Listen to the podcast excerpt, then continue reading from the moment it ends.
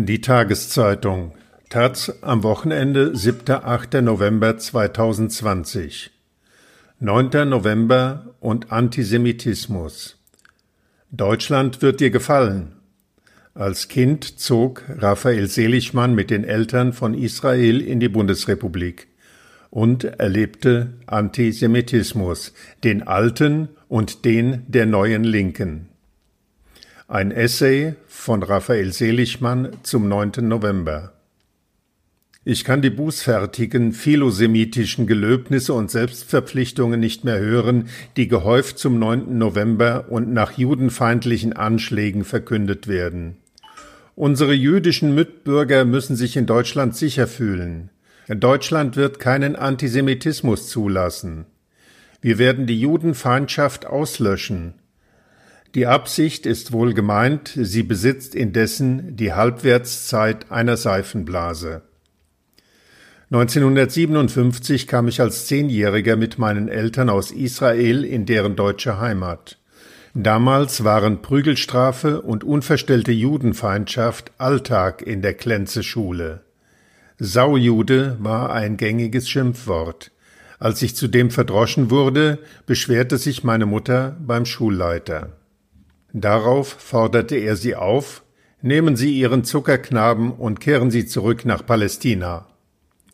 Hanna aber wandte sich an den Stadtschulrat. Anton Fingerle war empört. Man lebe in einem demokratischen Deutschland, die Juden seien willkommen. Fingerle rief in Mutters Gegenwart den Direktor an und drohte ihm mit Entlassung, falls sich solche Vorfälle in seiner Schule wiederholten. Andern Tags stürmte der Direx in die Klasse und wies unseren Lehrer Walk an, die prügelnden Schüler ihrerseits mit dem Rohrstock zu bestrafen.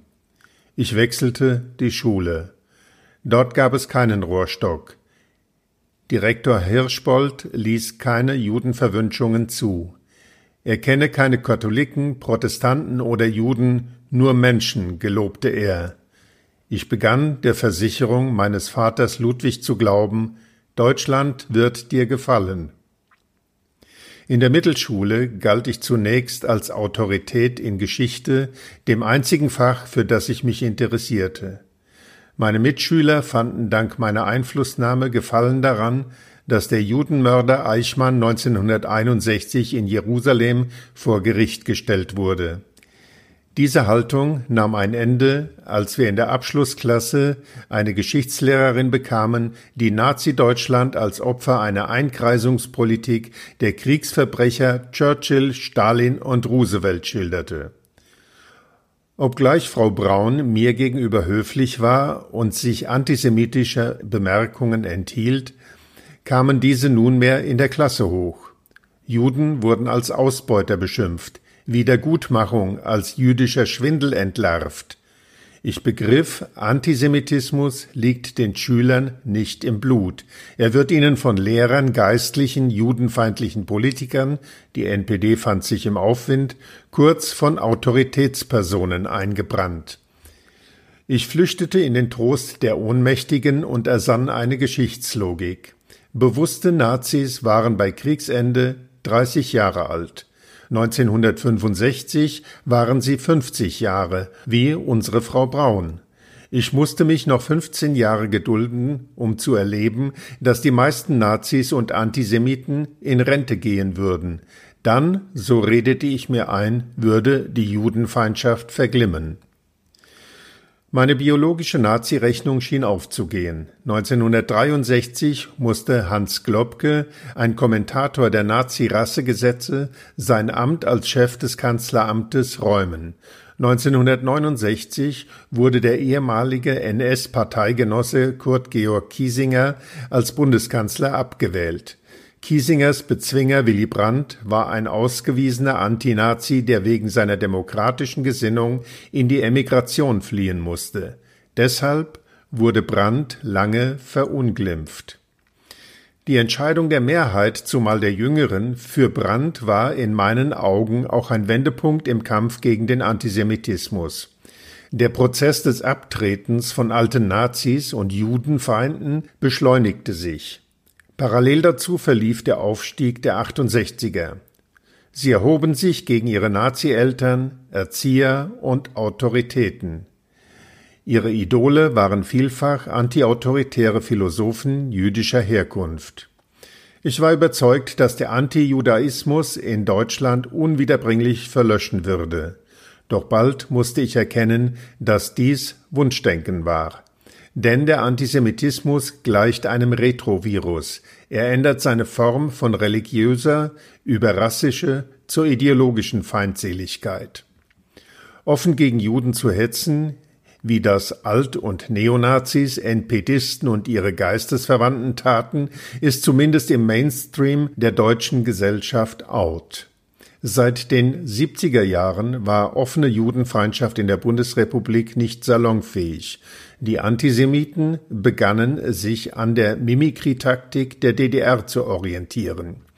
Im ersten deutschen Arbeiter- und Bauernstaat war Antisemitismus qua Ideologie abgeschafft, doch Antizionismus gemäß eben dieser Staatsideologie angesagt. Gegen Juden durfte man nichts haben, doch Zionisten besetzten fremdes Land, unterdrückten und vertrieben die genuine Bevölkerung.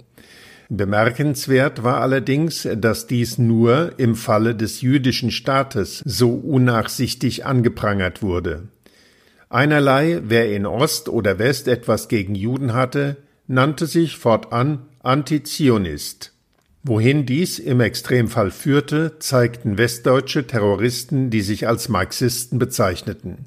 Gemeinsam mit ihren palästinensischen Genossen entführten sie 1976 eine Air France-Maschine ins Reich des Judenhassers Idi Amin und selektierten dort die jüdischen Passagiere wie einst ihre Nazi-Väter an der Rampe von Auschwitz.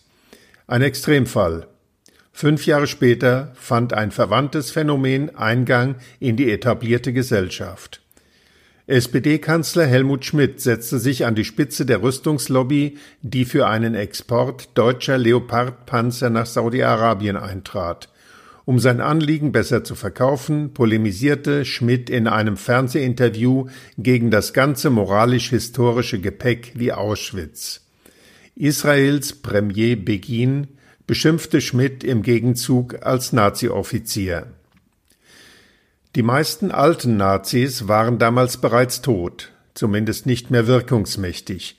Es ging um gegenwärtige Waffengeschäfte. Doch der rüde Zank vergiftete die deutsch-israelischen Beziehungen derartig, dass das Ansehen des jüdischen Staates in der Gunst des deutschen Publikums unwiederbringlich erodierte. Seither ist Israel neben Nordkorea eines der unbeliebtesten Länder in Deutschland. Die hiesigen Juden bekommen es zu spüren. Einerlei, in welchen Kreisen man sich als Jude bewegt, stets wird man als Vertreter Israels angesehen. Nicht nur von sogenannten einfachen Menschen, Immer wieder wurde ich von Politikern, Ministern angesprochen, sie führen jetzt in meine Heimat zu meinem Minister. Das ist gut gemeint und verrät doch die Identifizierung der Juden als Teil einer auswärtigen Macht. Kein Deutscher wie wir.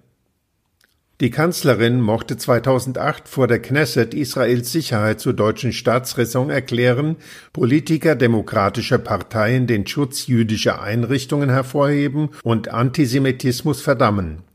Den deutschen Juden helfen die Deklamationen nichts.